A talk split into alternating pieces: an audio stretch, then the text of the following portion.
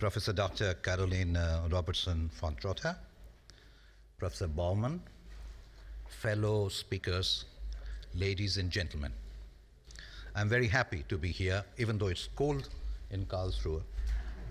But I'm very happy to be here in the 16th uh, Karlsruher Gespräche über das Thema Alles in Unordnung, Ordnung, neue Unübersichtlichkeiten in einer, äh, in einer globalisierten Welt.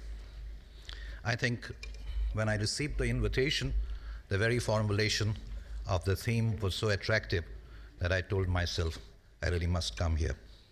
My theme is uh, democracy challenged and the challenge of democracy.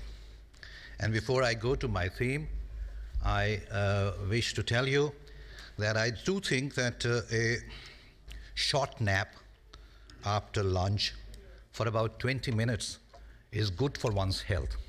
Though I can't have it, I'll try my best to offer one to you with my lecture. I hope it works. Uh, more seriously, I wish to argue under the title Democracy Challenged and the Challenge of Democracy that both challenges to democracy within democratic societies that we see in different parts of the world, challenges to democracy within democratic societies, and and uh, the challenges that democracy provides to non democratic societies. That also we see in different parts of the world. We need to pay attention to both.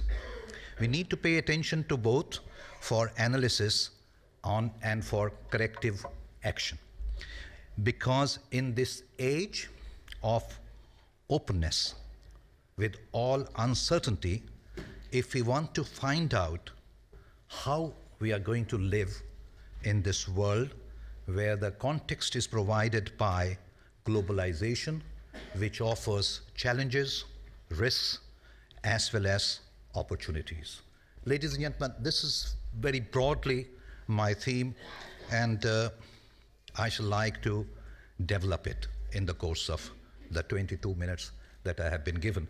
I have been told that I'll be shown some colors, and I've already shared with her that I'm colorblind. So please, please don't mind if I carry on after 20 minutes. You will have my, I hope I will have your understanding. Uh, let me start with this. I live in Calcutta, where the weather at the moment is rather nice. Uh, a young man from Berlin, a German fellow, uh, came to Calcutta early 2011, and it, I'm not making up this story. This indeed happened, and I felt, for many reasons, uh, uh, verantwortlich to take him around, to show him around, and I showed him several places in Calcutta. I showed him, for instance, Fort William. I showed him Writers Building.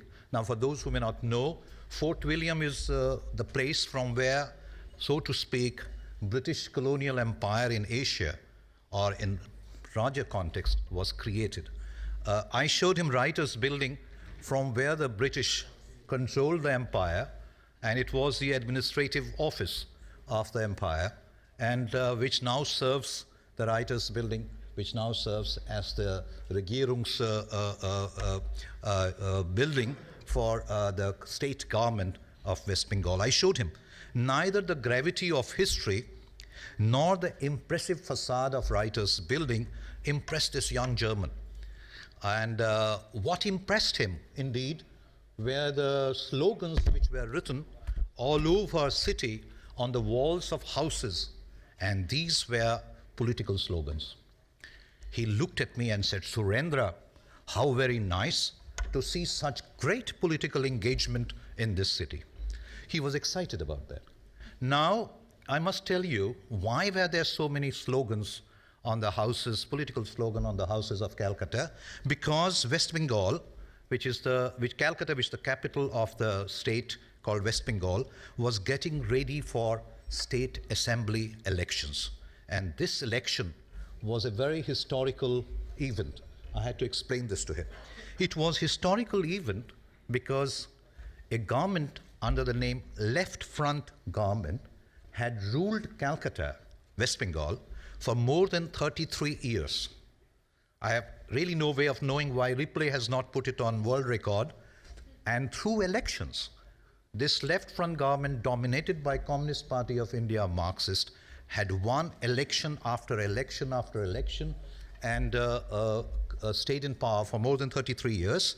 And now, this time, it was being challenged by a determined woman. Women can be fairly determined, as we see from the person who's running this conference, by a very determined person who was out to throw them out of the office. She finally did.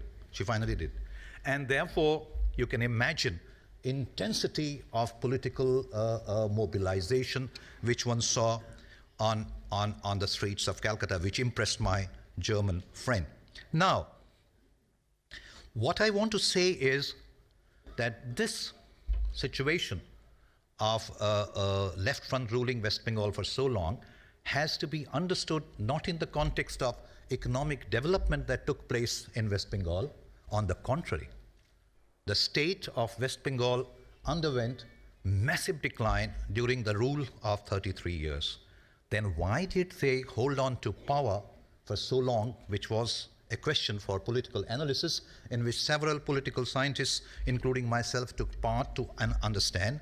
And the conclusion to which we came was they could rule so long because politics, in the factional sense, had infused through the party into all spheres of life, leaving no sphere untouched, including economic and social.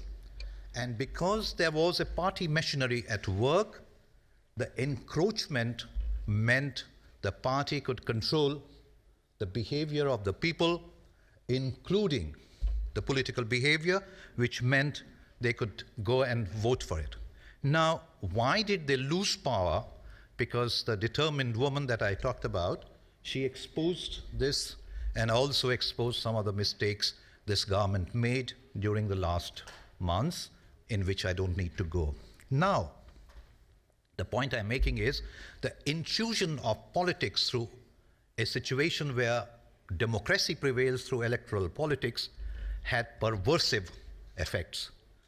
And please, if I might, and those of you who are in Germany are well aware of the apparatus of a party that worked in DDR and Eastern Europe.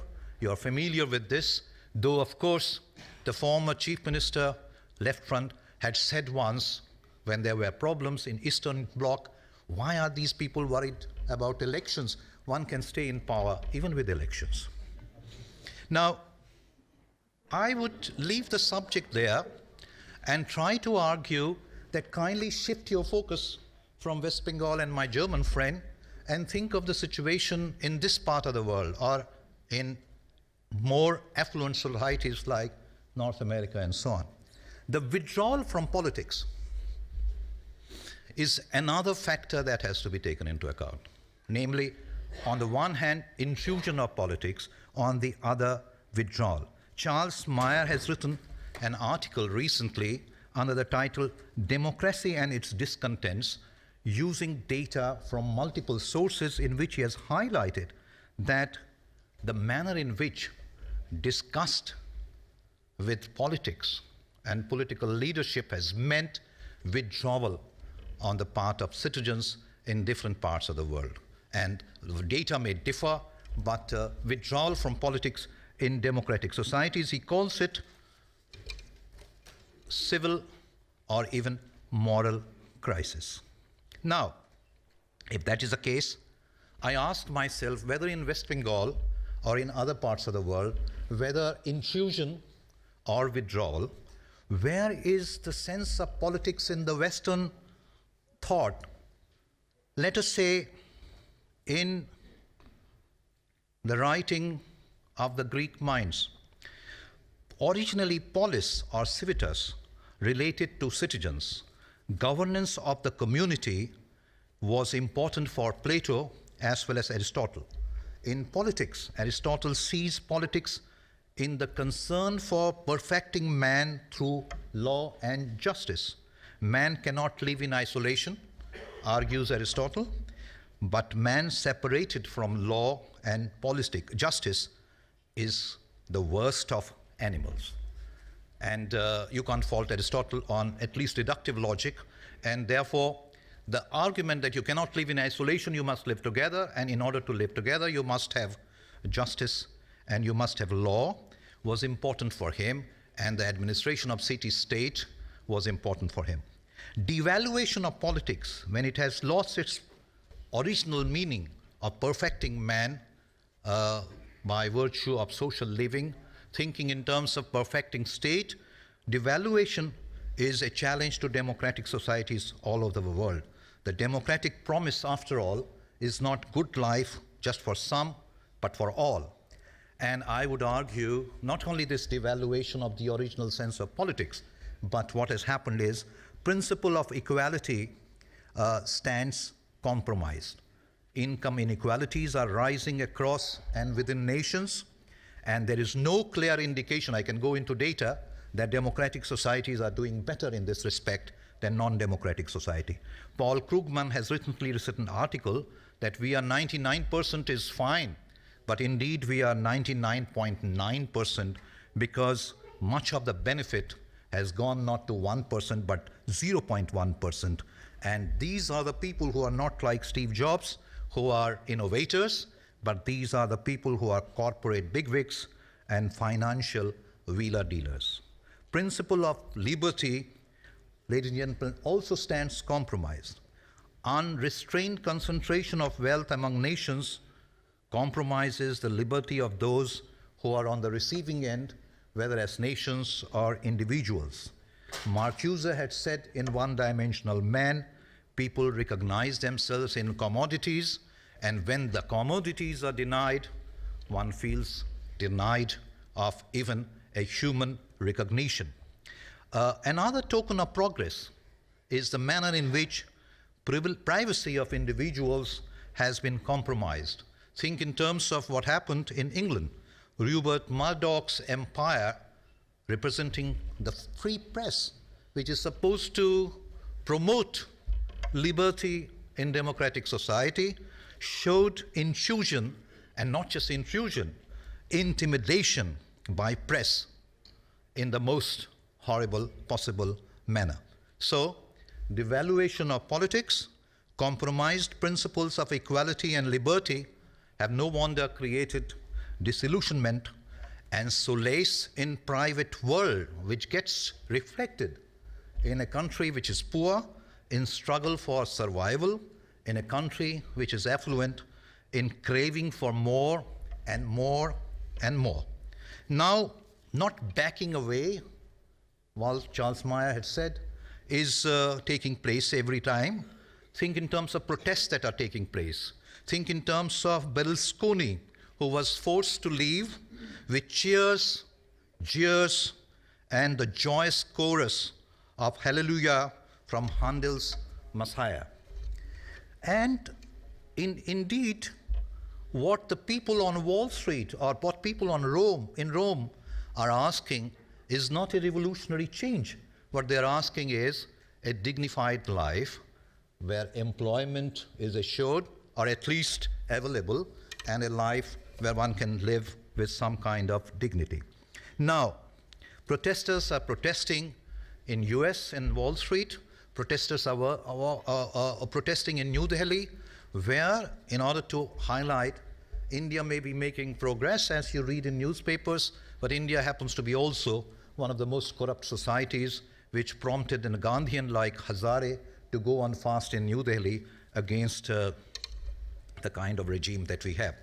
Now, I would I, I, think I've given you some idea about the compromised status of democracy in democratic societies. Now, I think somewhere the problem lies in the manner in which we have conceptualized politics. Now, think of Max Weber, he was mentioned earlier, Politics als Beruf, in which he talks of politics in the context of the state, and the state is defined in the context of exclusive use of force. Think in terms of Carl Schmitt, Der Begriff der Polit des Politischen, 1932, in which he says, defines again politics in the context of states, and says the state can define, they can demand the readiness to die, and unhesitant will to kill enemies on the part of citizens. Now, if this is how you define state, and if this is how you define politics, no wonder the ancient Greek ideal of finding a way of living in a community for the common good is completely lost. No wonder that the normative element from politics has been taken out, and we talk in terms of only the means, and in the process, we come back to Aristotle. Remember what he had said man can be the worst of animals as he can use arms for the worst possible ends. I think our history, our contemporary history, has proved him absolutely right as far as using arms for the worst possible ends is concerned. The other issue of democracy, of course, is widely known the issue of representation. What happens if Berlusconi makes an empire for himself at the cost of the country? What happens if representatives make use of their position not for the community or for the citizens, for themselves? I would argue that yet another problem with democracy today is absence of ideology. The, new, the neue Mitte or neoliberalism of both sides have exhausted themselves. The neue has exhausted itself. The neoliberalism has exhausted itself. And we need to really ask ourselves how exactly are we going to think of democracy as a situation which is closer to the ideal of finding a society where individuals can perfect or move towards perfection. Now, but democracy is posing challenge to posing challenge to I'm color, colorblind. Democracy is posing challenge in countries where democracy doesn't exist. Think in terms of the brave struggle of Suu Kyi in Myanmar. Think in terms of uh, Arab uprisings, which began in Tunisia with a street vendor setting himself to fire and who has now become a symbol of dignity. Think in terms of Tahrir Square, where people have come out and uh, has Tahrir Square has given rise to a moment where you ask, Are you ready for a Tahrir Square? I think these challenges need not also be underestimated. And if that is the case, and indeed, hardly ever has a group of people gone out on street and raised slogans for, not for, but against democracy. So if we want democracy, we at the same time need to recognize there are flaws in democracy. And I would like to say this is the moment of reflection. We need to go back to Tolstoy, if you like. Tolstoy, whom Max Weber quoted in his famous lecture on politics, had asked, What shall we do and how shall we live? I think we need to go back to this question. With due apologies to Habermas, I personally think when he says that this question is not so important, who will do it? I would argue this question is as important as when Tolstoy raised it. Tolstoy's question is a political question. It's a political question because it cannot be answered unless we make right political choices. It is at the same time a moral question. It's a moral question because you cannot talk in terms of how shall we live and what shall we do unless you make moral choices. And these moral choices are important because not only the country, a country, not only a group of people, but the entire humanity faces extinction by the very acts that we have committed on each other and on our planet. I think this is area for learning. I have no time. Otherwise, I would say that to leave everything to civil society will also not be right. Though, of course, I think civil society has a very important role to play because just as politics encroaching upon the domain of civil as well as economic is wrong, similarly, civil encroaching upon other domains will also not work. And in discussion, perhaps I can go to the experience of Poland and solidarity and try to argue with you how putting everything on the shoulders of civil society is not a good choice. Now, in making this moral choice, ladies and gentlemen, we need to be honest to ourselves. We need to ask ourselves what exactly is it that we want and leave behind for our children if we are going to leave anything behind for them. We need to act with responsibility. And this is a moral choice where both means as well as ends are important. And if you say in politics means don't work, I would say there was at least one man who proved it does Gandhi, who was not being an idle theoretician, but who moved an entire nation and fought against one of the mightiest empires in the world to prove that means do matter and means do become effective. I wish to conclude by observing that democracy is not a finished product to be exported, as sometimes aggressive American foreign policy seems to believe. Democracy is to be nurtured like a plant is nurtured by a gardener. Please allow me to quote from Rumi, the Persian Sufi poet. How should spring bring forth a garden on hard stone? He asked. Because how should spring bring forth a garden on hard stone? Become earth. You may grow flowers of many colors. For you have been a heart breaking rock. Once, for the sake of experiment, be earth. Thank you.